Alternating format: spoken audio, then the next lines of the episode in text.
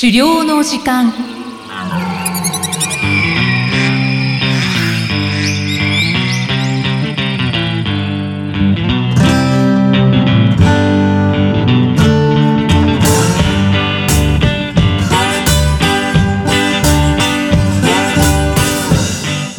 こんにちは、漁師の藤井久人です。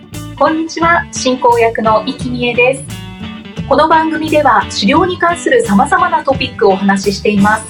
藤井さん、今回もよろしくお願いします。よろしくお願いします。さて、今回は猟銃についてのお話なんですね。はい。えー、猟銃の種類や構造にまつわる話っていうのは、意外といろいろありまして、はい、まあ、まだちゃんとお話できることっていうのは限られてしまうんですけれども、はい、まあ、基本的な知識とか、あと私自身の体験なんかをお話ししていきたいなと思っています。はい、わかりました。お願いします。はい。あの、猟銃の種類がいくつあるのかなっていうのが気になるんですけども、うんうん。まあ、いろんな区分けの仕方あるんですけれども、はい、えっ、と、猟銃、その日本の法律上はですね、3つに分けられていまして、はい、えーライフル銃、ライフル銃以外の銃、で、空気銃っていう3つの種類があります。はい、これらの猟銃は、外見はほとんど同じで、うん、まあ、それこそあの、狩猟の時間のですね、番組アイコンの人がですね、持ってるような、はいまあ形の銃なんですよね、どれも。はい、ただ、それぞれに特徴があります。はい。あの、番組アイコンの人って藤井さんですよね。そうですね。まあ、よく似てるってたもんか、知人に言われましたけれども、はい。あの時銃は持ってなかったんですけど、アイコン上はそういう風になってましたっていう感じですね。はい。余談でした。すみません。はい。それぞれに特徴があるんですね。そうですね。はい。で、まずライフル銃ですけれども、まあ、ライフル銃の一番の特徴っていうのは、はい。あの、丸くて長い筒の部分ですねあ。まあ、重心と呼ばれるあの筒の中に実はあって、うん。その筒の中にですね、螺旋状の溝が掘られています。へえ。うん。で、弾はですね、引き金がある手元のところから、はい。重心を通って外に発射されますけれどうも、ん。この重心の中のこの溝にですね、食い込みながら、はい。弾がドリルのように回転して飛び出してくるっていうようになってるんですよね。うん。で、この回転の効果で、あの、弾道が安定して遠くまで飛ぶっていう特徴があります。へえ。回転の効果で。うん。で、最大到達距離で言うと、1600メートルから4000メートルと言われてまして、はい。まあ、猟銃としては最も強力な銃になりますね。なんで、まあ、そんな遠くまで飛んでくってなかなかすごいなと私は思いましたけども。え、すごいですね。4000メートルって4キロっていうことですよ。うん。そうです、そうです。へえ。私、ランニングをするんですけど、4キロって長いなって思うんですよ。ええこんなに飛ぶんですね。すごい。ね、ちょっとびっくりですけど、まあ、回転の効果によってそれだけの距離が出るっていうことらしいです。ああ、うん。そうなんですね。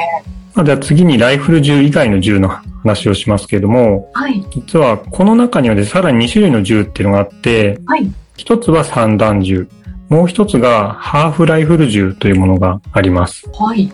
で、散弾銃の方は、あの、弾がですね、一つの弾丸になってなくて、うん。まあちょっとあの、銃っていうと普通あの、アニメとかそういうので、こう一つの金属の弾が飛んでくってイメージが強いと思うんですけれども、はい。散弾銃の場合はですね、あの、何個もの金属の小さな粒ですね、うん。イメージ的にはジンタンとか、はい。パチンコ玉みたいなものがですね、小さな玉がですね、バラバラと広がって飛んでくっていう銃になっています。うん。で、飛んでいる鳥みたいに、こう小さくて動くものを撃つような用途で主に使われます。ああ、そうなんですね。うん。散弾銃の漢字を見るとわかりますね。こう、弾の散るって書くので、そうですね。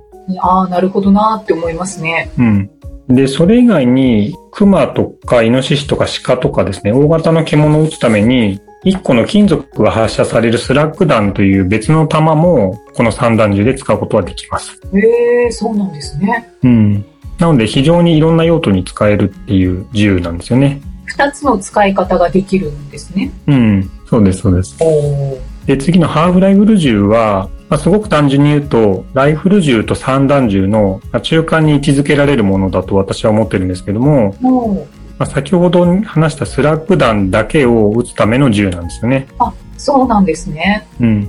なんで、ライフル銃のように、こう、重心の中に溝も掘ってありまして、うん。で、この溝がですね、まあ、銃の、重心の中の半分まで、あの、溝が掘られてるっていうことで、ハーフライフルっていうふうに呼ばれるんですけども、はい。まあ、これによって銃の機能が、まあ、制限されているということになっています。えーじゃあ飛ぶ距離がちょっと落ちるんですかね。そうですね。威力が落ちますね。うん。まあ、これも大型の獣を撃つために使われるという銃になっています。ああ、そうなんですね。うん。で最後の空気銃ですね。はい。で、ライフル銃とか散弾銃みたいな銃っていうのは、まあ、火薬の爆発する力で弾を発射しますけれども、はい。まあ、空気銃は、まあ、必ずしも空気が圧縮するわけじゃないんですけども、えっと、気体をですね、圧縮してうん、その気体が元に戻ろうとする力で弾を発射するものですね。えー、で、普通の人は多分サバイバルゲームとかで使われるような BB 弾を撃つ銃も、まあ、同じ言葉で空気銃って呼ぶような気がするんですけども、まあエアガンとか。呼ばれるんですけど、法律で所持許可が必要となる空気銃っていうのが、まあ、今回お話している話で、えっと、これと明確に区別する場合は、まあ、あの、いわゆるトイガンとかソフトエアガンっていうふうに BB 弾を撃つ方ですね、を呼ばれるようになっているようですね。ああ、そうなんですねう。ん全く違うということですよね。そうですね。ちょっと混同しちゃうと逆に危ないので、まあそこは、あの、こういう場ではうん、明確に区別しなきゃいけないようです。はい。うん。だからこの番組では空気銃っていう紹介になりますよね。そうですね。はい。はい。で、この空気銃も重心の中に螺旋状の溝が掘られていて、はい。安定して遠くまで飛ぶようになってるんですけども、はい。まあやはり火薬とは威力が全然違うので、まあ一般的な最大到達距離は約300メートルとされています。おー、そうなんですね。うん。で、撃つ用途もちょっと違って、まあ主に止まってる鳥とかを撃つ用途で使われるものになっています。うん。鳥専用みたいな感じですか？うん、多分ですね、まあ、ちっちゃい獣なんかもおそらく撃てるんじゃないかなと思うんですけども、ちょっとすいません。私はあまり知識がないので、そこまではちょっと語れないんですが、うんうん。主にそうですね、止まってる鳥を撃つっていうことに使われているっていうふうに聞いています。はい。で散弾銃などの火薬を使う銃よりも、所持許可の手続きとか、あと、あの、所持をした後の管理ですね。はい。これが少し楽な点もあって、まあ、趣味として狩猟を楽しむとしたら、まあ、選択肢として考えてみたくなる銃なのかなというふうには思います。ちなみに前にあのコミックでご紹介した山賊ダイアリーの主人公も、まあ、この空気銃を使って、まあ、いろいろな狩猟をしてるっていう物語でしたね。へえ、そうなんですね。うん。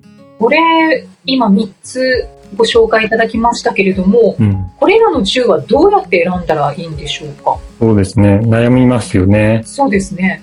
で、3種類の銃のうち、まあ実はライフル銃の方は、はい。あの、猟銃の所持歴が10年以上ある人だけにしか許可されないので、うんまあ、まあ私みたいなですね、初心者の人は、散弾銃かハーフライフル銃か空気銃のいずれかの選択になりますが、はい。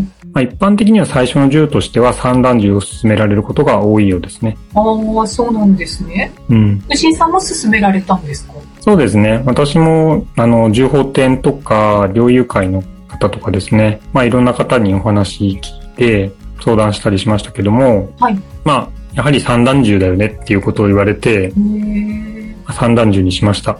お、うんそうなんですね。使いやすいのかしら？うん。